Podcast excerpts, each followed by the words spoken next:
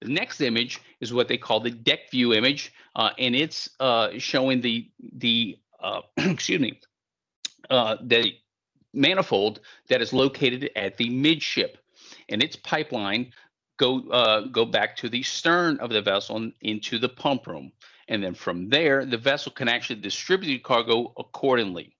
Uh, conversely, chemical ships can actually have as many as 45 uh, product tanks, and most of them have their own separate pumps uh, inside each of their cargo tanks.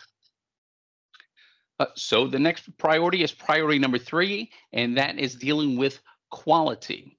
So uh, one of the uh, key factors that can affect quality is sampling.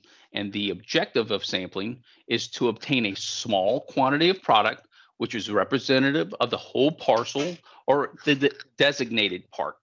So ultimately, a poor sample equals unreliable results. So closed system sampling versus open sampling. Well, open sampling is usually more accurate than closed system sampling. And the reason open sampling is more accurate uh, than closed system sampling is because when obtaining a closed system sample, we cannot see the product inside the sampler. Therefore, we don't know uh, when the sampler was filled completely. Uh, whereas with open sampling, we can actually see the product through the sample bottle, so we know if the sample container is full or not. So uh, product stratification. 38.0, 35.2, 29.6. These numbers represent API gravities of the product inside the shore tank based off the spot samples taken at the upper, middle, and lower levels of the product. The lower the API gravity, the product is heavier, whereas the higher the API gravity, the lighter the product is. So the heavier the component, the heavier component will be uh, at the bottom of the tank. So based on the API gravities noted on these particular spot samples, uh, the product is not homogeneous and may need to be mixed and blended. And speaking of blending, uh, blending is an operation where multiple components are transferred into one to meet specifications. Uh, multiple shore tanks into one shore tank, or even multiple shore tanks into a vessel or, or, or barge. So laboratory testing is usually carried out on each component used in the transfer, for example, shore tanks. So a hand blend sample is prepared in the laboratory based on the volume to be delivered from each component. And then the hand blend analysis will provide an expected result following the transfer of all components but which properties are linear and which are not. So when blending cargo, it is important to know that not all parameters blend linearly. So to put it in perspective, uh, tests that blend linear is like adding two plus two to get you to four. But blending nonlinear parameters would be like adding four and eight to get you to 17. So parameters uh, that include uh, uh, uh, density, sulfur, metals and ash, and other weight-based parameters are what they call are considered linear. But viscosity, uh, flash, and pour points, these are what they consider non-linear parameters. So that's just a just a couple ways of looking at blending. So uh, how can you correct those blending issues? Uh, you can do that by mixing properly uh, allowing the product to have proper settling time. So remember, the solution uh, to the pollution is dilution. So by introducing additives, you can change pour points. Um, also, different uh, also different additives such as ash settling agents, H2S uh, scavengers, demulsifiers, and stabilizers can assist in blending issues. So priority number four, and we've gone through safety, we've gone through quantity, and through quality. But what is the fourth priority? Well, that priority is communications, to be the eyes and ears on the job. Uh, and Caleb Brett treats the cargo as if it was our own. Uh, so it, it, is that is why we are uh, the eyes and the ears of our clients. Uh, we try to collect as much information in detail uh, about the job and report it back to all parties involved. So a few examples of common notifications. Uh, once again, we do not want to uh, have to make these phone calls uh, if any of these arise, but if they do, we will give you a phone call ASAP. So for instance, if the orders from the clients are different from the terminal or the vessel, uh, we make sure we give you a call. For instance, if the vessel is expecting 48,000 barrels, uh, but we have orders for 50,000 barrels, we make sure everybody knows what's going on. We're all on the same page. Say if a terminal or the vessel refused to perform a line verification, uh, that too would warrant a phone call excessive uh, cargo remaining on board, uh, ROB, or onboard quantity, the OBQ. Uh, say we're loading a vessel and there's OBQ on board that may not be, uh, uh, that will coincide with the cargo that you're trying to load. Uh, we make sure we give you a phone call for that uh, excessive shore to shore and vessel to shore quantity variancy. If there's a, a, large difference between what the vessel discharged to what the shore received, uh, that would that too will uh, get you a phone call. Uh, if you have an hour delay or more, uh, anything uh, over an hour, we usually give you a, a phone call. Say if we have a, a weather delay, uh, with lightning. We'd like to give you a call for that. Make sure you just keep you up on up to date with what's going on. Uh, spills and injuries. Uh, we hate seeing uh, spills. We hate hearing about injuries.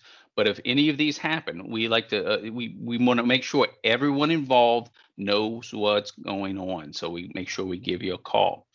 Uh, short loading or o- overloading of nominated volume. This kind of goes back to the first point.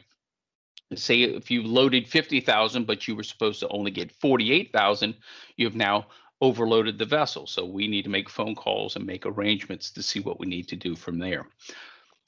Active shore tanks. So say if we gauged a shore tank in the beginning because it was supposed to be static, but during the mid- middle of the transfer, um, the shore tank went active. We want to make sure everybody involved knows what's going on.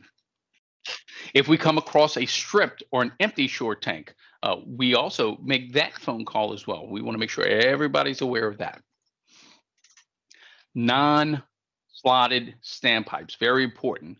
Uh, according to API, uh, tank gauging or sampling uh, shall not be carried out in tanks with non-slotted standpipes since the liquid level measured inside the unslotted standpipe is usually not the same liquid level on the outside of that standpipe, and that could uh, yield in an actual incorrect result. So if we come across a non-slotted standpipe, uh, we make sure we give you a call.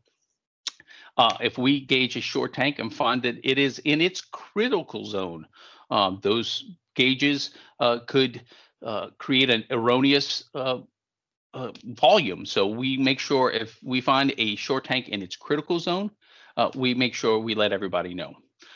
discoloration of product say if you are you're doing a first foot sample of gasoline and we go and look at the, the sample and it's got black specks in a gasoline. Uh, i don't like black specks in my gasoline and i'm pretty sure you don't like black specks in yours. So if we find any dust discoloration of product we make sure we uh, we give you a call. So any circumstances uh, that may affect the volume or the integrity of the cargo or our client's interest that too warrants a phone call. This is very, very important. Uh, if any request by either the terminal or the vessel to conduct an unsafe or unethical procedure, we use what we call our stop work authority. When we do that, uh, we make sure that everybody knows uh, what was asked of us, or if we see something that is unsafe, we use our stop work authority and and we'll proceed after everything is is taken care of. But we make sure we make that phone call. Uh, any water issues? We talked about a little bit earlier about a water issue. Um, say if we're loading a vessel and after we finish loading, we found water uh, after loading.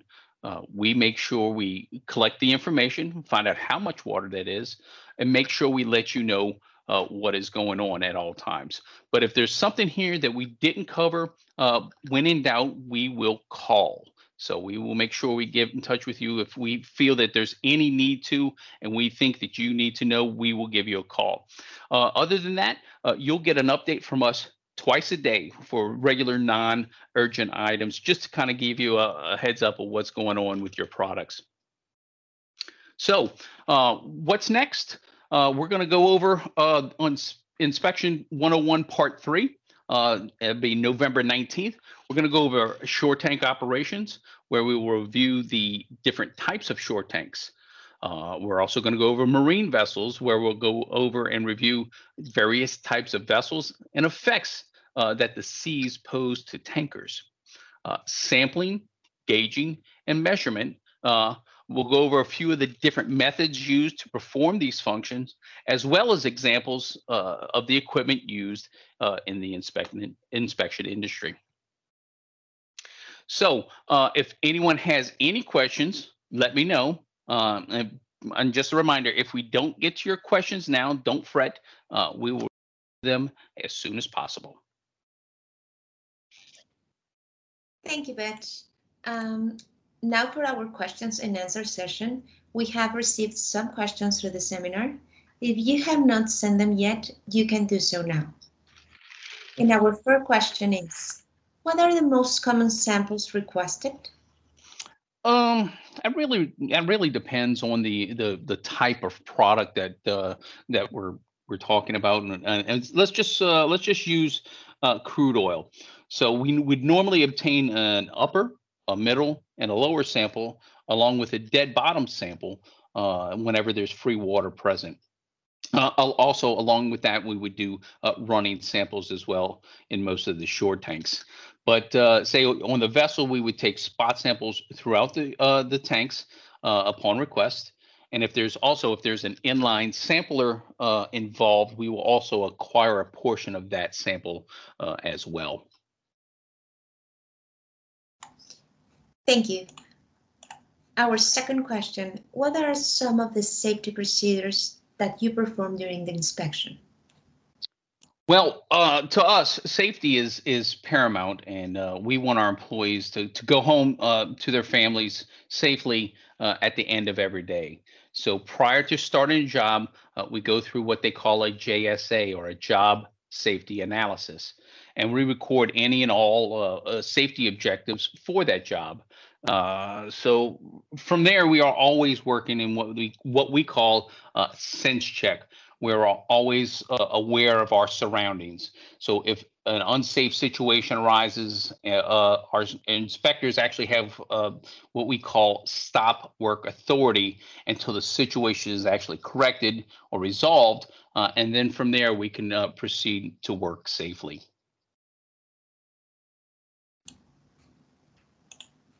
Okay, our third question is, you said something about cargo diversion. Are there any other examples of that? Um, yeah, there's there's plenty of examples. Uh, I know one that that I remember uh, being. Uh, there was a, a, a, ship sitting at the anchorage area in the uh, in the Mississippi River, and a barge came alongside uh, the ship while um, where one inspection uh, was brought on board at that same time, but it wasn't the same inspection company. Uh, and they were out there to decant water from a set of cargo tanks that were on board the vessel. But the charters of that vessel actually didn't inform all of the parties involved. So when the vessel actually came into the port, uh, the inspector gauged the vessel to see a, a, large discrepancy from what the vessel sailed with uh, compared to what it arrived with. So after a lot of questioning and prodding, uh, the inspector actually found out that a barge had come alongside the day the day before and performed that operation. So you know, and make, they didn't tell anybody. So just so you know, um, this is not standard operating procedure in this business. So uh, phone calls were made and all parties were notified of what happened. And then the two parties that were then involved had to decide between themselves on how to uh, uh, proceed.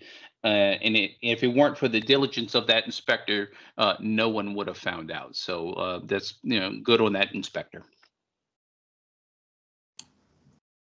Thank you. And our last question is, How do we know how much product needs to be transferred for a line verification? Hey, Butch, I'll go ahead and I'll take that. Sure, Um, sure. Using the line displacement method, um, per API chapter seventeen point six, it states that the quantity of the product, uh, should be displaced at least hundred twenty percent of the combined capacity of all of the designated vessel and short, uh, transfer lines. So say if you have a capacity of, uh, fifteen hundred barrels, uh, in those, uh, said lines, uh, you would have to transfer a minimum of eighteen hundred barrels. Yes, eighteen hundred barrels of product to conduct a proper line displacement.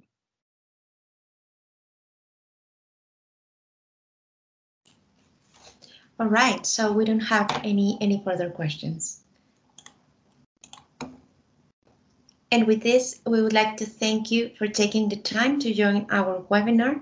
And lastly, don't forget to check your email in the next few days for a link to the recording. Thank you, much. Thank you, Darren. Thank you.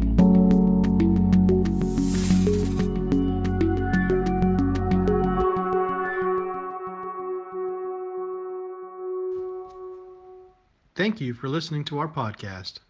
Remember that you can find us on Facebook, Twitter, and LinkedIn looking for Intertek Caleb Brett or Intertek Oil and Gas. If you want to hear more about our experience on any special topic, please write to us at marketingcbamericas at intertek.com.